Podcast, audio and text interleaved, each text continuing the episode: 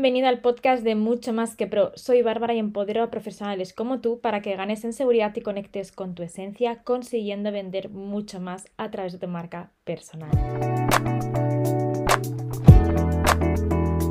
Enamórate por fin de tu marca y comienza a atraer a los clientes que te mereces.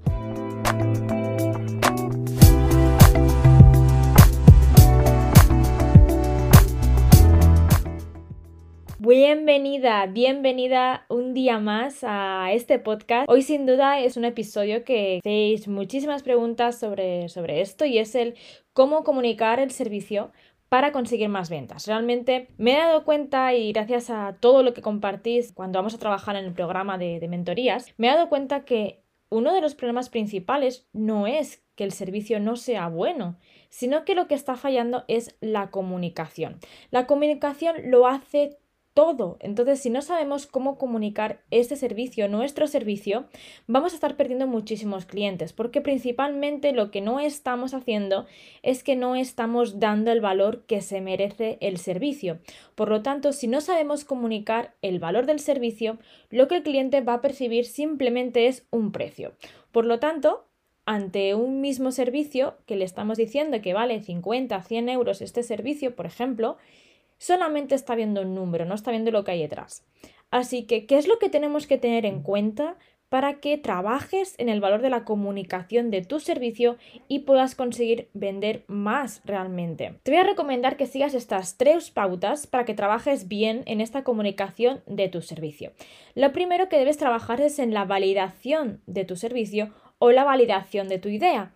Es decir, has sacado el servicio porque tú crees que ese servicio puede funcionar bien a tu cliente o has hecho una investigación y una estrategia personalizada para determinar qué es lo que el cliente necesita de ese servicio. Este primer punto es el punto principal porque sin una investigación, sin un trabajo detrás, simplemente estamos lanzando un servicio que no sabemos ni en qué punto está el cliente, ni cuánto está buscando ese servicio, ni siquiera sabemos cómo se comunica a nuestro cliente, que este va a ser el segundo punto, no sabemos cómo se comunica a nuestro cliente hacia ese servicio o hacia esas soluciones que estamos ofreciendo. Así que el primer punto que debes trabajar es en tu investigación hacia el servicio. Investiga qué es lo que realmente está buscando y no encuentra, qué es lo que más le está preocupando en este momento. Por eso es tan importante que trabajes en tu cliente ideal que nunca me cansaré de repetirlo. Así que una vez ya has hecho la investigación y has hecho esa parte de estrategia hacia tu servicio para entender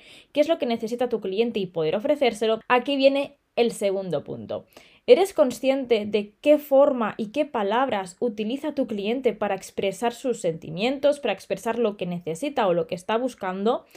Es muy importante que tu lenguaje esté alineado con el lenguaje de tu cliente. Muchas veces nos encontramos en el programa de mentorías que queremos ser muy técnicas, a lo mejor con algunas cosas de nuestros servicios, y al final el cliente no lo entiende. Así que si el cliente no entiende el lenguaje en el que tú estás comunicando, va a desconectar. Vendría a ser algo así como si tú te expresaras en castellano y tu cliente se expresara en chino o en japonés, en otro idioma totalmente diferente.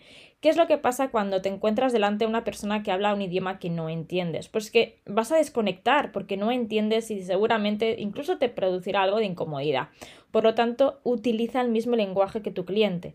Así que para utilizar ese mismo lenguaje que tu cliente, puedes aprovechar y de hecho te recomiendo que lo hagas a recopilar y a recoger toda la información que tu cliente te está compartiendo, ya sea en las diferentes encuestas, en las redes sociales, cuando tu cliente trabaja contigo, cómo se expresa, qué palabras utiliza para definir eso. Es importante que utilicemos el mismo lenguaje, así que puede ser que haya alguna palabra que no esté correctamente dicha, por ejemplo, y que puedas matizarle y puedas educar a tu cliente con ese lenguaje, pero es importante que lo eduques para que ese cliente hable el mismo lenguaje que tú y la comunicación sea mucho más directa con tu cliente luego hacia tu servicio.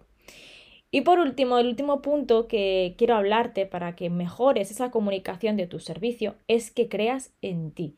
Cree en ti y cree en el potencial de tu servicio, porque muchas veces no es cuestión del servicio. Yo sé, por todo lo que yo vivo, con todas vosotras, yo sé que tu servicio vale realmente la pena porque es lo que yo vivo y es lo que recibo de todos vuestros servicios. Pero no solamente es es necesario el cómo tú estás trabajando ese servicio.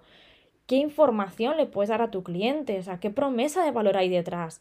cuando trabajamos la promesa de valor y trabajamos esa comunicación, lo que me encuentro muchas veces es que cuando estamos comunicando el valor añadido de nuestro servicio, estamos hablando de lo bueno que es el servicio, de lo buenas que somos nosotras, de que llevamos 10 años trabajando, de que ese servicio pues le va a potenciar muchísimo, etcétera, etcétera, pero están siendo todo palabras vacías. Coge toda esa parte, toda esa comunicación de tu servicio y transfórmala en beneficios. ¿Qué beneficio le va a dar a tu cliente ese servicio? No le hables de características, háblale siempre de beneficios. ¿Qué promesa vas a conseguir con eso? O sea, ¿qué puede conseguir en un servicio tuyo? ¿Qué puede conseguir en una sesión tuya? ¿Cómo va a transformar eso su día a día, su vida, su problema que está teniendo principalmente? Todo eso, toda esa recopilación de datos, etcétera, es lo que le va a dar a tu servicio que realmente tenga ese valor y que tu cliente no esté percibiendo el precio, sino que lo que esté haciendo es percibir el valor. Por lo tanto, yo creo que ahora te estarás dando cuenta de que lanzar un servicio no es solamente aplicarlo en las redes sociales o compartirlo en tu página web. Lanzar un servicio debe llevar una estrategia detrás. Y la estrategia se trabaja como te he comentado al principio. Así que es súper, súper, súper importante que le des una vuelta. Coge ese servicio que a lo mejor no se está vendiendo, que a lo mejor te interesa potenciar más y sobre todo humanízalo humanízalo, no hables de lo bueno que es, háblale de cómo va a transformar eso a tu cliente, es muy importante. ¿Qué es lo que va a hacer al final? Que tu cliente perciba el valor y no el precio, pues principalmente ese valor añadido que le estás dando. No tiene que ver con cómo haces el servicio, siempre te lo diré, sino con cómo sorprendes a tu cliente o a tu cliente. Así que, dicho esto, para que tengas una idea de qué estrategia seguir de poner tus precios para que tu servicio realmente eh, tenga ese valor, es que el precio siempre debe de ir por debajo de la expectativa y por debajo del valor.